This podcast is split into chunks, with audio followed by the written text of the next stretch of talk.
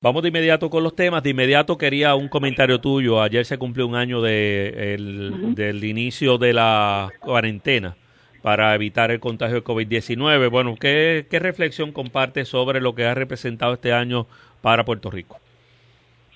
Bueno, ha sido un año de demasiados cambios, demasiado rápido eh, y un año donde yo creo que el puertorriqueño se ha probado como nunca antes. Venimos arrastrando muchísimos eh, eh, años de dificultades, más que nada la crisis económica, pero este año nos tiene que poner a reflexionar sobre, primero que, en primer lugar, toda la gente que se perdió, porque más de 2.000 personas muertas, que es la estadística oficial, ¿verdad?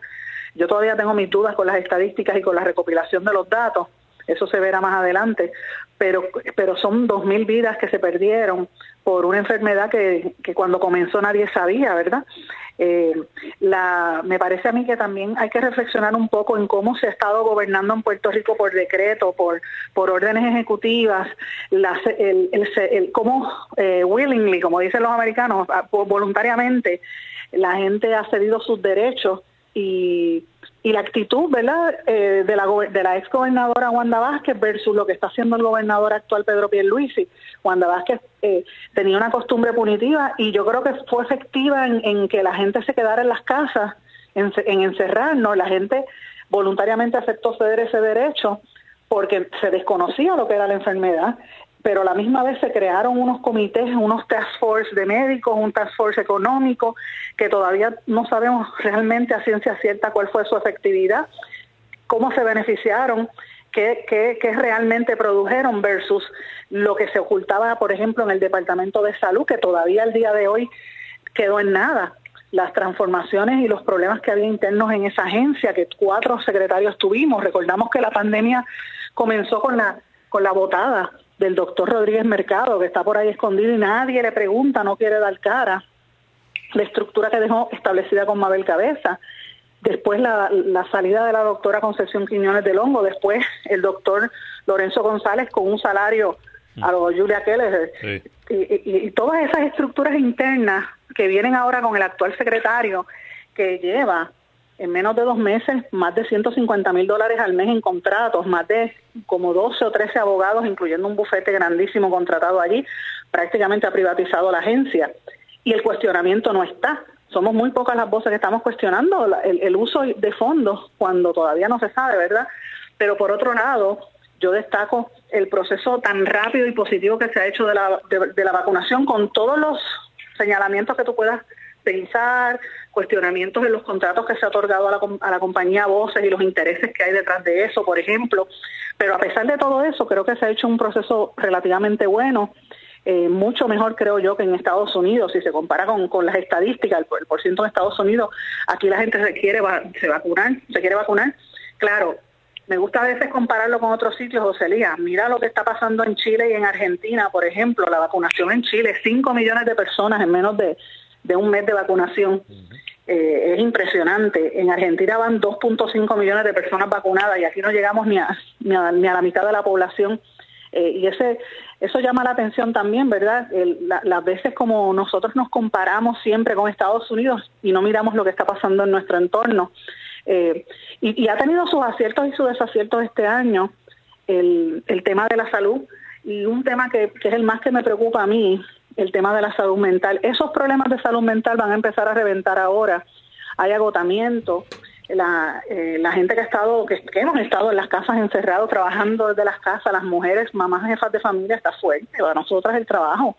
Y todo eso tiene que ver con, con las actitudes de que quieren regresar ahora a la normalidad eh, e impulsar a que la gente vuelva a trabajar eh, y no y deje de recibir los chequecitos del PUA y los beneficios. Y, y por otro lado tú ves entonces el nominado secretario de justicia no sé si lo viste ayer diciendo que, que había cerrado por ejemplo las investigaciones del PUA porque no encontraron eh, causas. Y, seguimos viendo la desigualdad. Ah, este si hubiese sido las señoras aquellas que metieron presa hija, madre e hija recuerdas que eran evidentemente usuarias de droga. A esa la tocaron pero a los que son hijos de famosos o, gente con acceso, pues no los no les pasan la mano y dentro de un par de años lo verás como legisladores fácilmente por ahí. Y esa es la historia de nuestro país. Ha sido, yo creo que un año muy duro, muy difícil y, y un año donde la precariedad ha estado ahí. este, pero también han, habido cosas positivas, o sea, no es todo negativo. Positivo es que la gente pues se ha, se ha centrado un poco más en, en, sí misma, en su familia, el, el, protegerse, el autoprotegerse, el, compartir en, en, grupo, en descubrir cosas sencillas que son más importantes que cualquier otra. El tú tener el acceso a ver a un familiar o estar cerca de un familiar es una bendición y eso pues yo creo que esta pandemia lo ha logrado y, y también mucha gente ha redescubierto talentos que no tenía, por ejemplo, la, los, los he visto muchísima gente haciendo este los eh, ¿cómo se llama esto? cultivando en sus casas, pintando las casas, desarrollando pintura, arte, haciendo otras cosas y me parece que, que ese elemento pues también a veces no se incorpora dentro de los análisis y, creo que eso también es importante. Hemos visto un cambio en la población, eh, pero a nivel político siento que vivimos un momento bien peligroso, eh, comparable a, los primeros 30 años del siglo cuando del siglo ¿verdad? 19 cuando entraron cuando en 1898 cuando este, invadieron los americanos esos primeros 30 años donde aquí se trató de implementar el inglés a la fuerza. Y, y me parece que lo estamos viviendo de una manera demasiado rápida y sutil, la gente no se da cuenta. Eh, y, pienso que hay una un diseño bien establecido para establecer, para crear este como una versión distinta de lo que fue Hawái y lo estamos lo estamos viviendo y mucha gente no se da cuenta y muy pocos se atreven a señalarlo. Bueno, eh, otro asunto y a tono con lo que acabas de mencionar, que era un comentario tuyo acerca de esta controversia que ha surgido sobre la gente que ahora no quiere ir a trabajar porque les resulta mejor quedarse en la casa por las ayudas que tiene que irse a trabajar para recibir menos ingresos. Sandra, ¿cómo tú lo ves? Mira, este es gracioso porque ahora mismo tú le preguntas a un, a un nuevo progresista y rápido lo que te habla es de, la, de la votación esta para los congresistas, los, delegados por la estabilidad. Sí.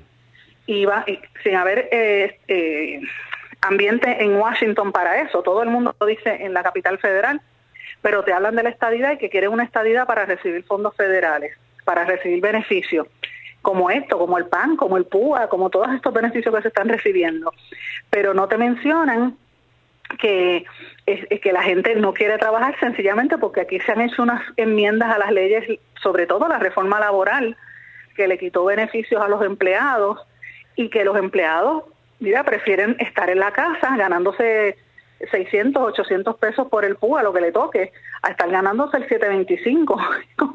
Entonces, el, el patrono eh, tiene esa, esa dificultad porque la gente no quiere trabajar, les, es más fácil porque hemos, acostumbrado a una sociedad dependiente de las ayudas. Y ese es, ese es el, esa es la doble vara de todo este tema y no lo quieren hablar. Las mismas compañías privadas que se han beneficiado de eso, eh, de, todos esos recortes en la reforma laboral, de, de, extender la permanencia de los empleados por seis meses, entre como era comparado como era antes, pues se encuentran ahora esta disyuntiva eh, y, me parece que vamos a escuchar en las próximas semanas unas actitudes un poquito más fuertes para obligar a la gente y, e incluso eh, yo diría que hasta perseguir a los que han cobrado de más, este, eh, hacerle investigaciones para tratar de meter miedo y forzar a la gente a que deje los beneficios y regrese a trabajar. Eso es lo que yo creo que va a venir por ahí. Y yo digo que sería interesante si esa misma actitud ¿verdad? Este, un poco punitiva, en vez de utilizarla con la población, lo utilizarán, por ejemplo, con los mozalbetes estos que están viniendo como turistas a Puerto Rico, ¿verdad?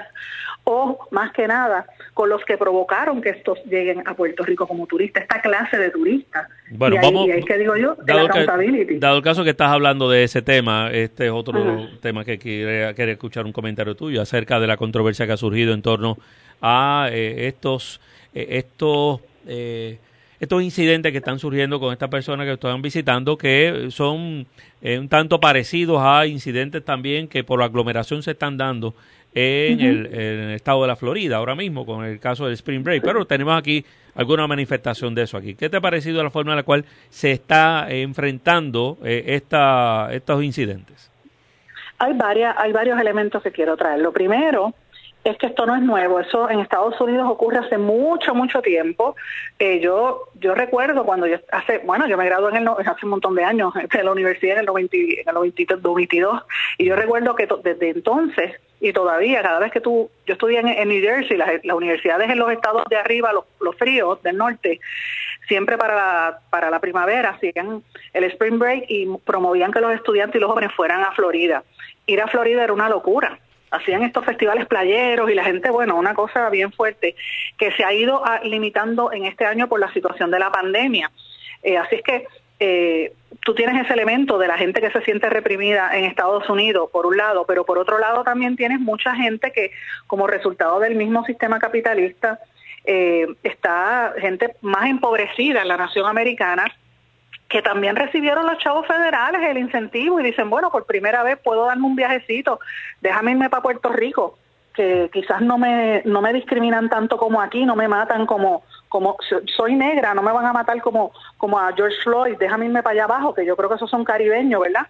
Y vienen aquí con unas actitudes de falta de cultura, falta de educación, y francamente, sabrá Dios si hasta consumiendo droga, ¿verdad? Y hemos visto todo este espectáculo. Yo ayer vi un video de una mujer, antes de ayer, que se detuvo en, un paseo frente, cerca de la, del, del balneario de Carolina a defecar en medio del, del paseo. Y yo decía, pero ¿qué es esto? Yo nunca había visto una cosa así. Entonces, eh, eh, estamos enfrentando eso y lo que yo me planteo es cómo ha sido la respuesta en Puerto Rico, cómo la gente lo ha visto. Y ahí es que yo creo que no, eh, como que no, yo no he visto un, un análisis profundo de esto, este José Elías, porque por un lado tú tienes el que se sorprende de, ay, que mucho negro juntos, hay demasiado negro, que uno no ve tanto negro en el condado jamás. Yo el otro día, hace como dos meses, dando la vuelta, yo decía, oye, que mucho negro junto. Y, y yo misma me reía, yo decía, yo no soy nada blanca para mirarme en el espejo, pero estoy notando que el turista que viene no es el que usualmente atraían a Puerto Rico. ¿Por qué llega esta gente? ¿Qué está haciendo que esta gente llegue? Y ahí es que yo creo que viene la fiscalización. ¿Dónde está la responsabilidad del DMO al cual Puerto Rico le paga 50 millones de dólares de nuestro presupuesto para supuestamente hacer eh, promoción turística? por Internet, que es lo que están haciendo. Yo quiero saber esos algoritmos, hacia dónde y hacia qué públicos se dirige eso, número uno. Número dos, yo quiero saber qué acuerdo, si alguno, está haciendo el DMO y lo que quedaba de turismo desde, y no es de ahora, esto viene desde Carla, Carla Campus, porque eso es desde Carla Campus, que viene afectando la industria turística, destruyendo los negocios de muchos empresarios puertorriqueños que tienen hoteles pequeños y medianos, e incluso grandes, versus eh, para, para favorecer las estadías cortas como los Airbnb y otras, que es donde se queda esta gente. Eh, ¿Cómo hacen para promoverlo? ¿Cómo han hecho que crezca ese, ese espacio del mercado versus el mercado tradicional? Eh, ¿Y qué están haciendo para supervisar a eso? Mira, la muchacha que es mi amiga, Cristina, la, que está en una silla de ruedas que hace dos semanas, ¿te acuerdas que te lo comenté? No sé si lo compartí en el programa, pero que le tiraron, ella está en una silla de ruedas y uno de estos turistas le echaron alcohol en la cabeza. Sí, me lo habías comentado. Y la, y la golpearon. Esa muchacha, este, eh, cuando se quejó, Airbnb dijo, nosotros hemos sacado a las personas de la plataforma. Bien, gracias. Ajá. Y, y, ¿cómo tú te vas a dar a respetar, verdad? este, como empresa que tiene una responsabilidad sobre eso. Yo miraba los visuales ayer de todos estos apartamentos alquilados destruidos y la gente no se sabe. Entonces, ese es un elemento importante que yo creo que tiene que entrar a la discusión, que tiene que dar cara a Brad Dean. Borshow, que fue el que empujó la versión del DMO que tenemos, Borshow, donde está ahora Alexandra Lúgaro, que dé cara y que explique la economía del visitante. ¿Esa es la economía que nosotros queremos o es un visitante económico el que queremos? Pregunto yo. Entonces, hay, un, hay dos elementos adicionales que quiero traer. El primero es el elemento racial. Nosotros estamos en la, en la, casi en la mitad del decenio de la afrodescendencia. Se han estado haciendo unos esfuerzos grandes en Puerto Rico y en Estados Unidos por, por el respeto por los afrodescendientes. Muchos proyectos en los cuales yo, por ejemplo, he participado.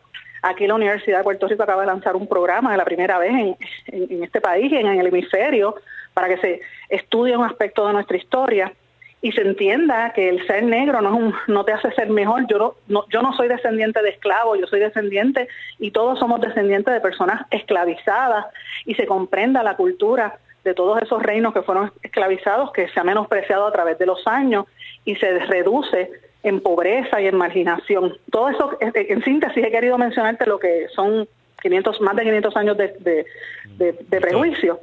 Pero míralo ahora, como tú ves a la gente cuando se refiere a estos turistas ah, los negros vienen a esa, esas negras en, eh, desnudas, que las estamos viendo desnudas, no estoy diciendo que no sea correcto, pero yo no veo fotografías y, la, y, y, y las hay del mismo desorden que están haciendo los de los bitcoins atraídos aquí por el gobierno anterior, por ejemplo, y por el gobierno, o los que vienen bajo ley 2022, como el youtubero que, que se paró en la represa a retratarse enseñando las nalgas, el Logan, que también están haciendo este tipo de, de, actos. Me parece a mí que hay un poco de prejuicio en eso y en la manera en que se proyecta. Y en tercer lugar es la respuesta. Creo que el gobierno de, de Pierluisi ha tenido miedo para no para que no le digan racista, como él mismo se identificó como el más prietito de su familia y ahora es íbaro, ¿te acuerdas? Sí. Pues no sé si es por eso, pero la respuesta ha sido pusilánime. Los policías, que evidentemente no tenemos, no se atreven a hablar con los turistas, no sé si es porque no hablan inglés. Y yo, en tono de broma y en serio, decía, bueno, ya mata a dos o tres líderes de la UPR, de los que le llaman los pelús, que han estado toda la vida defendiendo la, universidad pública, y cuando hacen un piquetito, rápido vienen 60 efectivos de operaciones tácticas a amedrentar y se paraliza todo. Pues yo digo, llévate dos o tres de esos jóvenes allá a, la área turística. A, lo mejor, sí, va a atraer entonces a los policías que no llegan. Exacto, entonces yo digo, pero venga acá, ¿por qué eso no lo actúa? Ah, que eso afecta el turismo. Mira, esa gente está, eh, eh, más que lo que ha salido, esa noticia fue la portada del Guardian en Inglaterra, del turista violento en Puerto Rico, NBC lo ha cubierto, CNN en Estados Unidos. ¿Qué más quieren decir? El turismo está afectado. Aquí, yo, aquí, aquí tiene que rendir cuenta la policía, tiene que dar conferencia de prensa en inglés para que los medios en Estados Unidos lo vean y el mensaje salga. El DMO tiene que rendir cuenta porque están recibiendo fondos públicos y la policía también. No puede ser esa reunioncita y que darles nada. Esa gente está agrediendo a los puertorriqueños, nos están agrediendo eh, moral y físicamente. Entonces yo veo una manera bien pusilánime en todo esto. Y, nadie se atreve a decirlo porque nadie quiere como que calentarse. No ah, sé si te has dado pues, cuenta. Es clásico, como siempre. No, no voy a calentar con el tema, por supuesto. Sí, bueno, todo el mundo quiere quedar bien. Bueno, y otro asunto que también anda parecido a la misma, no tiene que ver con este del turismo, es sobre los proyectos de terapia de conversión que están en la legislatura. Vamos a ir sobre ese tema. Eh, Sandra, ¿qué te ha parecido la controversia que ha surgido sobre ello? Y hasta cierto punto, pues aquí hay medios de comunicación que se han involucrado en esa discusión por las razones que sean, pero eh, también han empezado a, formar parte de, esta, de este jaleo que hay armado en este ciclo más reciente de discusión sobre las terapias de conversión. Bueno, yo quizás te voy a decir algo que después que termine esta, esta conversación contigo me caerán chinches y me dirán 20 cosas y me odiarán. Pero yo creo que esto lo están sacando de proporción y están tratando de hacer lo que en, en la teoría de comunicación se le llama el agenda setting, la teoría de establecer una agenda para, para acaparar la atención y desviar el interés de otros temas. Como estamos con este revolú de los turistas indeseables, estamos con el tema del PUA y el dinero que viene y lo que no quieren decir de la, del proyecto de los empresarios de ley 22, ¿verdad? Y las decisiones que está tomando la Junta de Control Fiscal, pues mira, vamos a hablar de esta situación con el proyecto de, de la terapia de conversión. Esas terapias, ¿verdad? Yo estoy en contra de cualquier tipo de cosa que afecte a un, a un niño en su desarrollo y me parece a mí que, que lo que se plantea es horroroso, es horroroso. Pero yo tengo que entender también que cualquier padre o madre tiene derecho sobre la educación de su menor. Y ese es el argumento que ha esbozado, por ejemplo, la gente de Proyecto Dignidad. Lo que me preocupó fue la manera en que la legisladora eh, Rodríguez Bebe se refiere y, le pide al medio que actúe contra el compañero Benjamín Torres Gotay por Benjamín haber hecho unas expresiones en Twitter. ¿verdad? Que llamó, calificó las terapias como tortura. ella dice, bueno, él está representando al medio o está representando a su persona. El nuevo día, días después o al segundo día creo que fue, eh, publica un, editorial respaldando al periodista, pero tratando un poquito de quedar en, buenas aguas y dice, bueno, le permitimos a la gente que venga a hablar después que respete. Y esto a mí me, yo he estado observando, ¿verdad? Y me llamó la atención porque tú recuerdas las caricaturas de Pepito. Sí a Pepito, que era un extraordinario caricaturista, lo censuraron y lo votaron de primera hora, del periódico Primera Hora, porque él había publicado una caricatura donde hablaba de un tema parecido en torno a una legislación de Tata Charboniel. Y Primera Hora lo votó y publicó una nota pidiéndole excusas a Tata Charboniel. Han pasado dos años de eso, tres años. Tata Charboniel está acusada de corrupción en el esquema y entonces eh, ahora uno mira el nuevo día en una situación como esta, está pidiendo eh, excusas y, dando a respetar al periodista, que fue lo que debió haber hecho, por ejemplo, en el momento de Pepito. Hace, por, por darte un ejemplo, ¿verdad? Hace que vemos la doble vara en el manejo de la comunicación en el manejo de los casos. Fíjate lo que te estoy diciendo, no es, no es que esté en contra de Benjamín Torrecotay, es que estoy en contra de las dobles caras y de acomodarse en el momento histórico que le convenga al medio. Y en este momento histórico hay un elemento adicional, hay dos elementos adicionales. El primero, que como te dije, necesitan establecer una agenda y, tratar de controlar la opinión para que todos hablen del medio, cuando los medios tradicionales, particularmente los periódicos, están teniendo unos problemas graves de difusión. En Estados Unidos, en lo que va de año, y estamos apenas a 17 ¿verdad? de marzo, 16 o 17, 17. 17 de marzo, han cerrado sobre 65 periódicos en toda la nación americana. Los canales de televisión están teniendo un 80%, casi todas las cadenas, ¿verdad?, eh, de bajas en la publicidad. Y en el caso de los periódicos hay una, un temor con lo que ellos llaman los community newspapers, porque no están publicando, se han tenido que mudar a lo digital porque no hay, el, la materia prima es muy cara y, y esto plantea un problema serio de acceso a información y de coberturas noticiosas locales, ¿verdad? Y yo me planteo si eso tiene un poco que ver, porque si tú te fijas el Nuevo Día y Primera Hora y los periódicos, cada vez son menos páginas, porque la gente no está leyendo en impreso, la gente lo lee por internet. Así que eh, tiene un elemento también de tratar de acaparar la atención para tratar de establecer la gente y más que nada generar pauta y generar lectoría. Y eso la gente tiene que tenerlo muy presente en la discusión pública. Eh, y por último, el tercer tema, y no menos importante, el balance. Eh, yo creo que, aquí hay que tener cuidado cuando se hacen juicios valorativos y aunque la, la uno pueda tener una oposición fundamental, por ejemplo, o básica al planteamiento del proyecto Dignidad, porque uno los cataloga de fundamentalistas, ellos están en su derecho de expresar lo que quieran siempre y cuando no falten el. No, no, no violen la ley. Eh, y ellos representan un sector importante de la población puertorriqueña, uno lo quiera o no lo quiera admitir.